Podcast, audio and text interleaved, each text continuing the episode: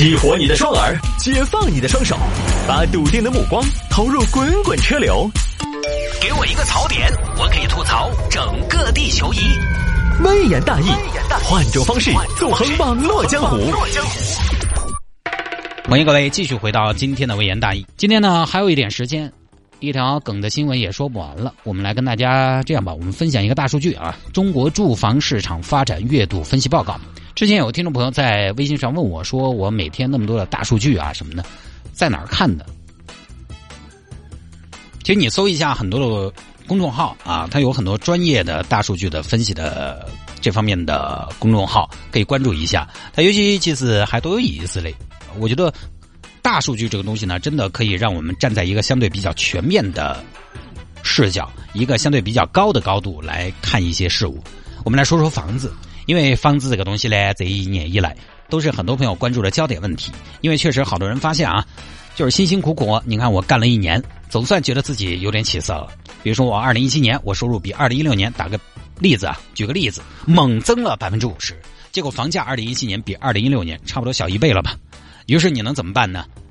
你觉得你那么努力，你在异乡那么的不容易，你发愤图强，你星夜兼程，披星戴月，就是为了。过上有品质一点的生活，但你发现，嗯，好像努力了半天，房子还是高高在上，遥不可及。好像要说挣钱的话，还不如买房子来的实在。这儿接连着呢，成都又连续的限购、摇号、刚需优先等等。反正从我身边的人回馈来看，大家都觉得成都的房价已经不低了。那么刚好呢，我上周恰恰就看到一个数据，我就特别想跟大家分享一下，就是中国住房市场发展月度分析报告，二零一八年三月的这个报告呢，时间的关系，我们多的就不说了，我们挑几个比较有意思的地方。首先说啊，这个调查它调查的全部是二手房、存量住房。因为现在我们说新房呢，新房因为有这个行政手段在那儿管着的、卡到的，所以呢，它的这个价格呢不一定是市场的真实反应。我们说这个二手房，先看一下这个住房单价中位数，中位数嘛就是一排数字里面排在最中间那个，从小到大最中间那个一到九，中位数的话应该就是五，对吧？前面四个，后面四个数，然后中间一个数五，一到十的话呢，中位数就是中间的五加六。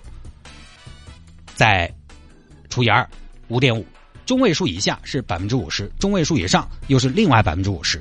成都三月份的二手房中位数是一万五千三百四十六，这个意味着什么呢？这个意味着你的房子如果单价超过了一万五千三百四十六，那么你的房子的价格在成都就战胜了百分之五十的挂牌的二手房的房源。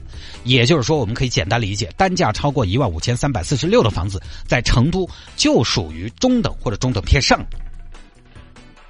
我们生活中，大家平时聊的经常都是什么单价两万多、三万的房子，就感觉成都现在都是这个价格了。其实没有，即便现在啊各位打开二手房的网站，按照地图，我们按图索骥找房来找，即便是二环内人民南路边上，单价一万多的房子还多得很，地段好、配套好，各方面都不错。只不过有一点老房子，所以你说成都房子贵不贵？也确实贵，很多两三万了。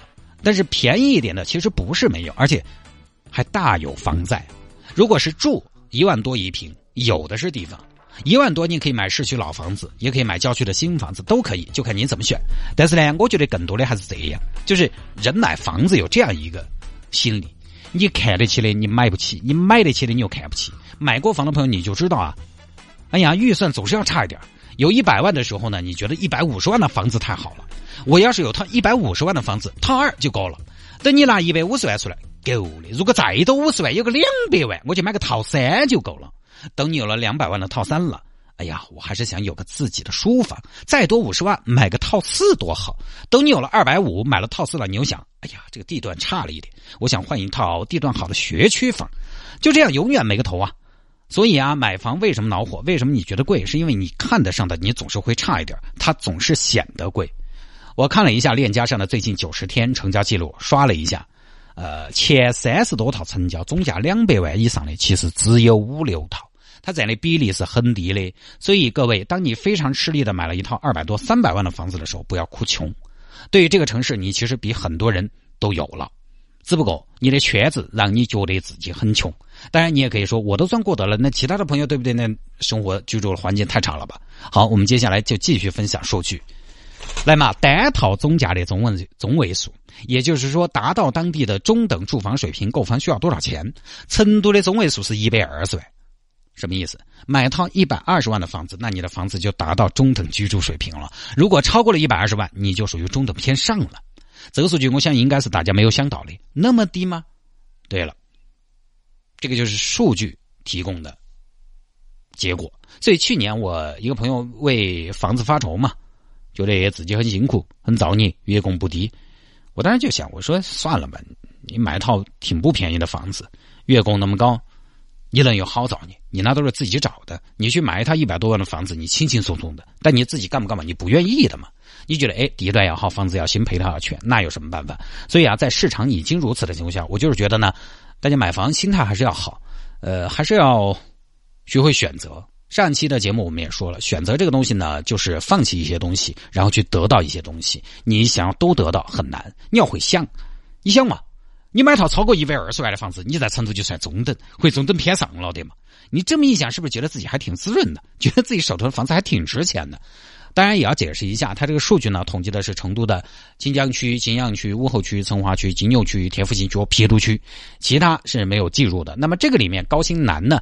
呃，应该是算在武侯区的，所以这个数据呢，其实你发现没有，他统计的也是传统的成都五城区加上高新区加天府新区和郫都区，你不用觉得说他这个数据是不是加了金堂、浦江这些地方？没有，